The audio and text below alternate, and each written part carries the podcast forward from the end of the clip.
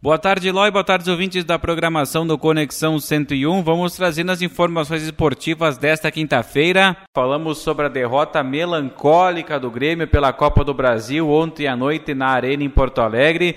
Tricolor foi derrotado pelo placar de 4 a 0 frente ao Flamengo. O resultado negativo já poderia ser esperado nesse momento que foi sorteado o confronto entre Grêmio e Flamengo, mas não se esperava que o Grêmio fosse dar um vexame tão grande como foi essa partida contra o Flamengo. Primeiro tempo, um jogo equilibrado, o Grêmio criando boas oportunidades, Flamengo também, um jogo franco onde as duas equipes buscaram o gol. Mas na segunda etapa, mesmo com um jogador a mais, tanto que Isla, lateral direito do Flamengo, foi expulso ainda no primeiro tempo. O Grêmio teve uma proposta um pouco mais ofensiva, largou mão de alguns jogadores de defesa, deixou o time muito exposto e aí sofreu o revés já no início do segundo tempo. O Flamengo, depois do primeiro gol, deitou e rolou, jogou do jeito que quis dentro da arena e o time de Renato Portaluppi não fez mais gols na equipe gremista, pois não teria mais tempo. No final da partida em diante, o Flamengo praticamente alugou o campo de defesa do Grêmio.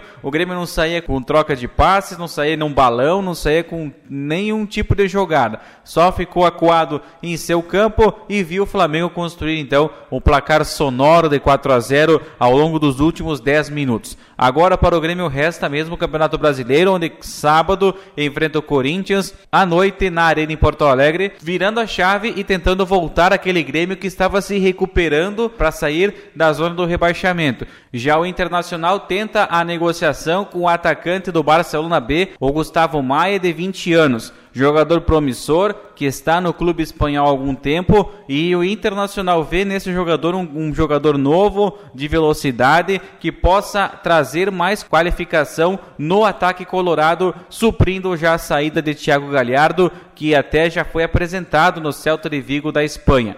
Gustavo foi vendido em 2020 pelo São Paulo ao Barcelona sem ter jogado pelo elenco profissional do time paulista. E agora poderá vir por um contrato de empréstimo ao Internacional tem já alguns setoristas do próprio Barcelona confirmando essa negociação com o Colorado, mas a direção do Inter ainda não confirmou nada a respeito. Além disso, o Barcelona tenta fazer uma limpa nos jogadores do time B, pois está praticamente com uma dívida financeira muito grande e por isso essa limpa no elenco do time B do Barcelona facilitaria essa negociação com o Internacional. O Colorado joga no próximo domingo, às 6 horas e 15 minutos da tarde, quando enfrenta em Goiânia o Atlético Goianiense. Eloy ouvintes, essas foram as informações do Momento Esportivo de hoje. Um grande abraço, até amanhã.